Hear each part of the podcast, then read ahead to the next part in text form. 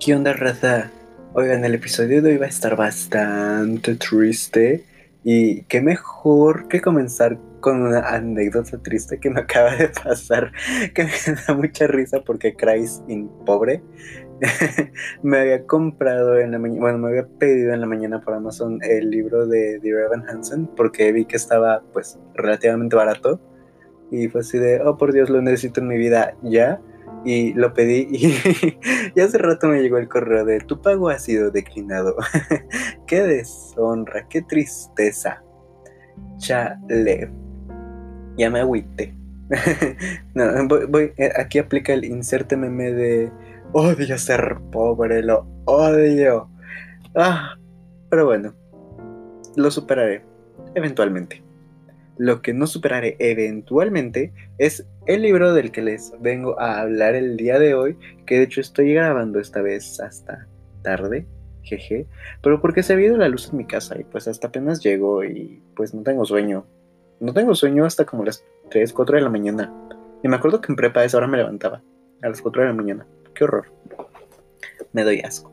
Pero bueno, el libro, como ya vieron en el título, es Hecha de Estrellas por Ashley Herring Blake. Y, ok, voy a ser honesto, la verdad, en este libro yo pensaba otra cosa completamente distinta del libro. De hecho, incluso la portada se me hace súper, súper alegre y muy bonita y todo. Pero, chale. E, e, este se aplica un chale. Porque, de hecho, me estaba acordando otra vez de que le estaba diciendo un argentino. O sea, estaba intentando explicarle yo a un argentino la importancia vital del chale, porque le dije, me, había dicho algo yo así de, chale.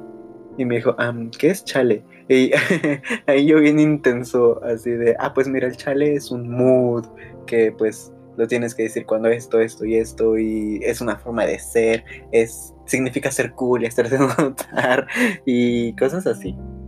Y entonces, sí, sí, así, chale. Pero ya se me olvidó de qué estaba hablando. Pero, ah, sí, bueno, el punto es que yo pensaba que era un libro muy bonito y todo, y de hecho Andy Bebé, recurrente aquí en este podcast, fue la que me lo recomendó, de hecho lo leí por ella, y, y ya la regañé, de hecho, porque todo lo que me recomienda me deja mal, mal, mal. No, no, no conozco, o sea, bueno, Julian Nice no me dejó mal, pero Red, White and Royal Blue tampoco me dejó mal, pero sí me hizo pasar un rato medio amargo en las partes tristes del libro. Pero no, por ejemplo, con Given, que, que pues Given se volvió de mis animes favoritos. Eh, ay, lo recuerdo y lloro. Ay, es más, ahorita me voy a poner a ver Given otra vez. Porque lo merezco. Merezco hacerme llorar. Pero este Hecha de Estrellas, creo que es el libro más cruel que he leído. Y incluso mi mamá se lo conté y me dijo que le dieron muchísimas ganas de leerlo y me empezó a decir más cosas, pero pues no se las digo todavía porque primero déjenles pongo en contexto. A ver, aquí dice, Hecha de Estrellas, el libro más poderoso que leerás en tu vida por la autora de Cómo pedir un deseo. Incluso las chicas hechas de estrellas son prisioneras, las atrapan por las muñecas, las intercambian como objetos, no se las escucha, no se les cree, no valen la pena a menos que tengan algo para ofrecer Incluso las chicas hechas de estrellas a veces creen esas mentiras. Em, de hecho, ni siquiera sabía de qué trataba. Apenas ahorita lo leí, la parte de atrás. Wow. Y no sé, siento que la parte de atrás como que te da a entender que pues obviamente es feminista el libro, es, una historia feminista, pero es muchísimo más que esto, porque adentro, en las solapas, viene algo más importante. Aquí dice, Mara y Owen son los gemelos más cercanos del mundo, así que cuando él es acusado de violación, ella no sabe qué pensar. ¿Puede su hermano ser culpable de algo tan atroz? Dividida entre el amor por su familia y su sentido de la justicia, Mara deberá hacerle frente a un trauma del pasado que le impide ser libre y ser fuerte para enfrentar la realidad de su presente. Con sensibilidad y franqueza, esta novela encara el abuso sexual, la culpa que enfrentan las víctimas y los límites del consentimiento. Y bueno, antes de continuar, em, ya dije que este libro es feminista, pero como recuerdan, estamos en junio y de hecho quedó como anillo al dedo porque el libro igual es LGBT. Aquí tenemos representación bisexual, eh, Mara es bisexual y queer eh, de género fluido. Em, de, que de hecho no sé si sea spoiler decir quién es el personaje de género fluido, pero supongo que... Es que no me acuerdo en qué parte lo dicen porque la verdad lo empecé en la tarde y lo terminé de madrugada y ahí estuve a las...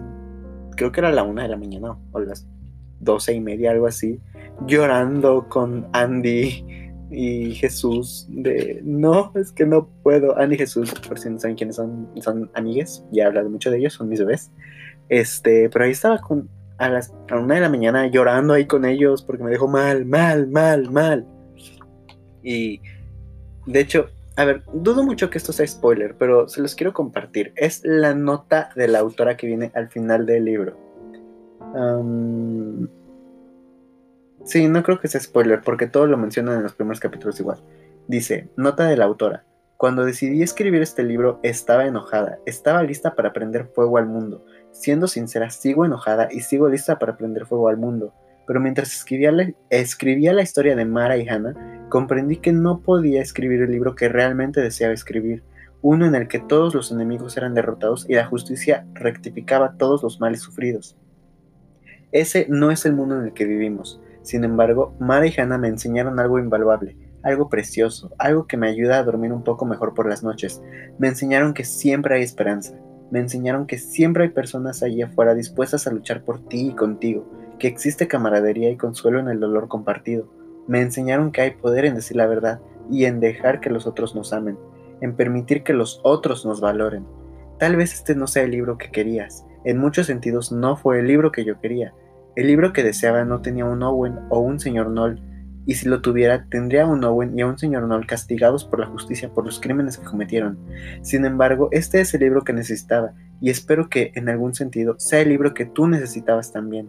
Este libro me recordó que a pesar del sistema y de la cultura que está siempre en nuestra contra, o sea, en contra de las mujeres, que deja libre a nuestros opresores, que no creen nuestras palabras, hay esperanza, hay amor, hay consuelo, hay sanación, hay vida después del abuso, una buena vida. No es una vida fácil, no es una vida, no es igual a la que llevábamos antes, pero sigue siendo nuestra, y nada ni nadie nos quitará eso. Nuestra historia vale la pena, vale la pena que luchemos, merecemos una buena vida y merecemos amor después del abuso. Um, ya me volví a poner sad. Este, pero a ver, incluso en la dedicatoria dice para ti, tu historia vale la pena. Eh, ah, Dios.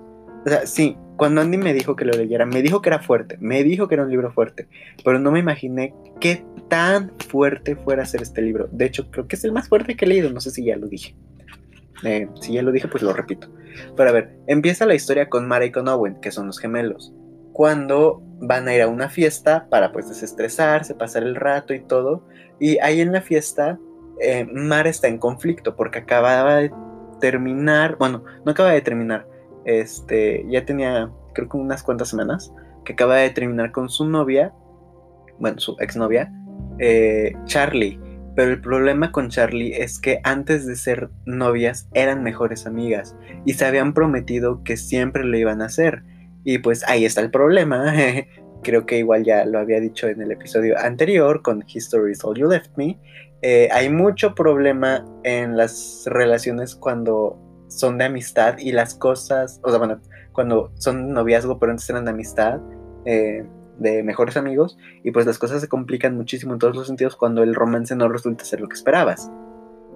Aquí el problema es que Mara tiene muchísimos conflictos y siente que no es la novia que Charlie merece, porque en muchos sentidos Mara se siente reprimida, siente que no es suficiente para, para Charlie y que Charlie tiene que pues brillar y ser ella misma y que Mara le está impidiendo hacer todo eso y así. Básicamente se está culpando por una mala relación que técnicamente no tenían mala relación, pero Mara era muy sensible.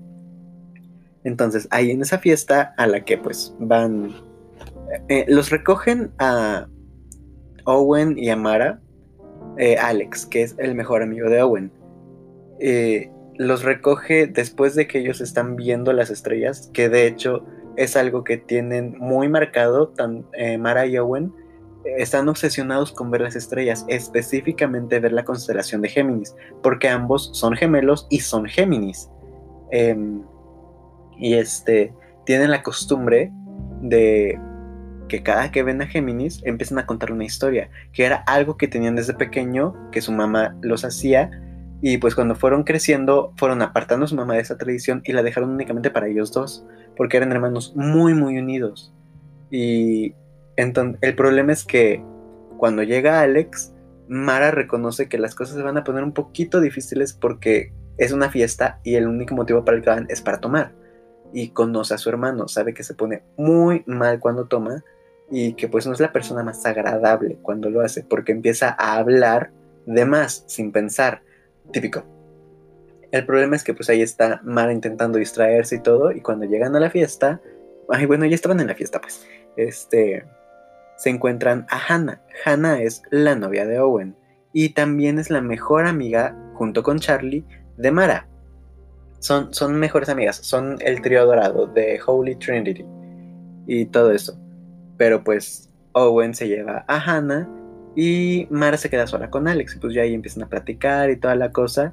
Y a Charlie no le respondía los mensajes a Mara. Está, Mara estaba súper mal. Porque, o sea, una cosa es que no le contestara los mensajes en plan así de, pues acabamos de terminar, deja que las cosas se enfríen un poco. Y otra era porque estaban juntas en un proyecto llamado Empoderar, en el que en su escuela se preocupaban por asuntos meramente feministas. Entonces, pues Mara le estaba preguntando sobre la reunión de empoderar y Charlie no respondía. Entonces, pues Mara estaba así de, ay, no, es que, es que la arruiné todo y así. Y pues la cosa se pone medio fea para Mara cuando escucha una risa ahí en la fiesta y ve que es Charlie junto con otra chica. Charlie es, tengo entendido que es completamente lesbiana. Y este, pero cuando ve que está con alguien más, Mara se queda así de, ay no, Dios mío, vámonos de aquí, por favor. Y entonces le pide a Alex que la lleve de regreso a su casa. Pero esto decide, ah, tenemos que avisarle a mi hermano que pues nos vamos. Entonces Alex va a avisarle a Owen, pero cuando regresa al carro está bastante nervioso. Y Mara se queda así de, ¿qué pasó? ¿Lo viste? Y así de, ah, ah, ah. Y Mara así de, Alex, ¿viste a Owen? Y así de, ah, sí, sí lo vi, ya le dije que nos vamos a ir y pues ya luego nos alcanza y todo eso. Entonces, eh, eso fue un viernes. Todo el fin de semana Mara estuvo pues encerrada básicamente porque se sentía muy mal por lo de Charlie, porque no le respondía a los mensajes y la vio con alguien más en la fiesta. Entonces, pues también la cosa se empezó a complicar para Mara cuando ni Hannah, ni Charlie, ni, ¿cómo se llama? Alex le respondían los mensajes. O sea, no, les no le respondían durante todo el fin de semana. Y el lunes, incluso en la escuela, ni siquiera estaban. No los había visto. Entonces fue así de, ¿qué está pasando? Y a su hermano tampoco lo había visto prácticamente porque estaba muy crudo. Su hermano está súper, súper crudo. Porque se puso mal, mal, mal, mal de borracho. Entonces, cuando regresa a su casa, ve, bueno, escucha que sus papás están hablando en, pues bastante molestos y ve a su hermano llorando. Entonces Mara se queda así de, ¿qué está pasando? Y entonces no lo dicen, literal, no lo dicen. Obviamente nada más lo van a entender porque ni la mamá, ni el papá, ni Owen eh, quieren decir la palabra que es violación. Entonces, solamente dicen de que recibieron los que iban a levantar cargos, y todo eso. Y entonces Mara nada más se quedó así de, ok, ¿qué está pasando? Acaban de acusar a mi hermano de violación.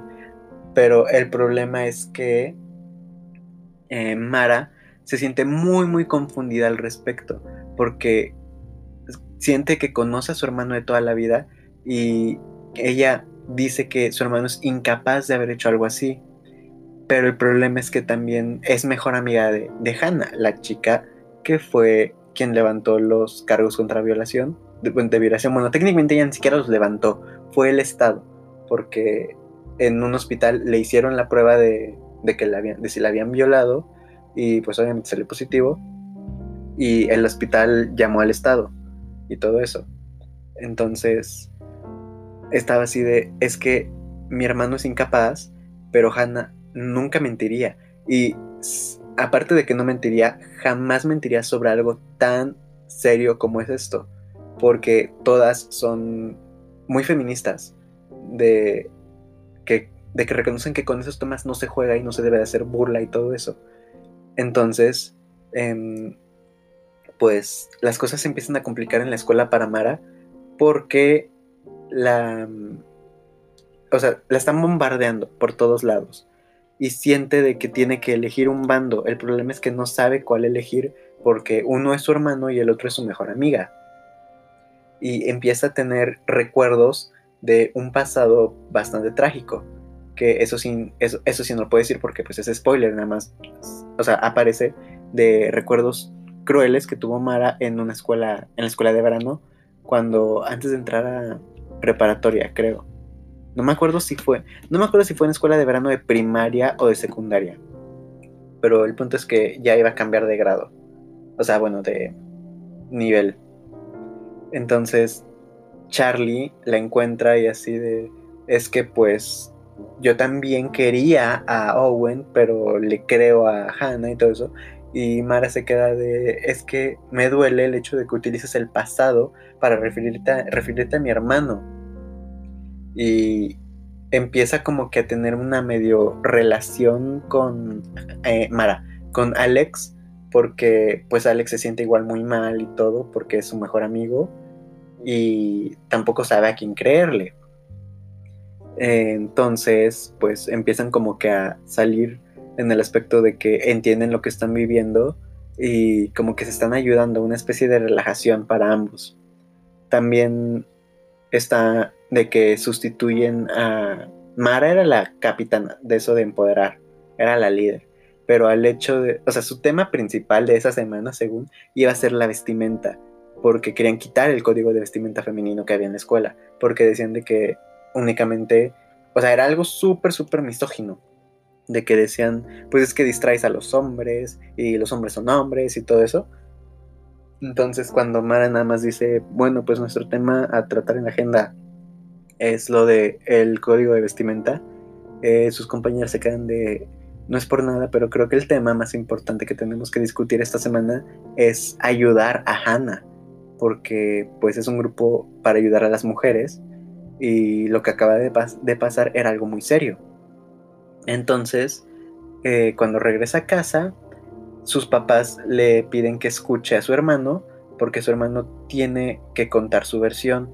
El problema es que pues son gemelos y Mara reconoce y sabe todo lo que está pasando, sintiendo y todo su hermano. Y la cosa está cuando su hermano cuenta su versión de la historia, que es súper distinta a la de Hannah, ella sabe que su hermano está mintiendo porque lo reconoce por simples pequeños detalles que dice es que es mi hermano gemelo y hacemos exactamente las mismas cosas en cuestión de gestos y todo eso y sé que cuando yo miento hago eso entonces él no está diciendo la verdad y pues ahí entra muchísimo en conflicto porque supuestamente la mamá de Mara y Owen es igual muy feminista, liberal y todo, pero al momento de eso em, Mara se da cuenta que su mamá sigue siendo bastante conservadora y el problema es que pues le tocó que su hijo fuera acusado de algo así. Entonces ya no sabía a quién creerle, qué decidir y toda la cosa. Y pues el libro es muy corto, muy corto. Ya no puedo seguir diciendo más porque todo lo demás son spoilers. Pero básicamente todo el libro es el conflicto de Hannah de que sabe que su hermano está no de Hannah, de Mara, que sabe que su hermano está mintiendo eh, ella también tiene algo que contar y no sabe cómo. Y también quiere apoyar a Hannah. Y también está, pues, o sea, más que la historia igual es todo lo que dicen.